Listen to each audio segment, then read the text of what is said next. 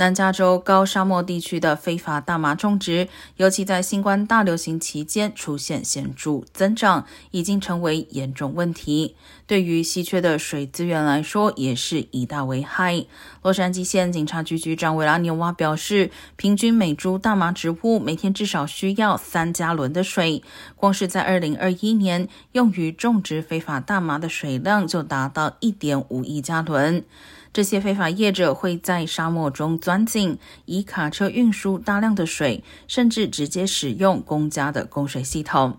在警方加强执法下，目前羚羊谷地区大约有三百五十个非法种植点，比去年的七百五十个有所下降。圣伯纳蒂诺县非法经营大麻厂的数量也下降了百分之四十。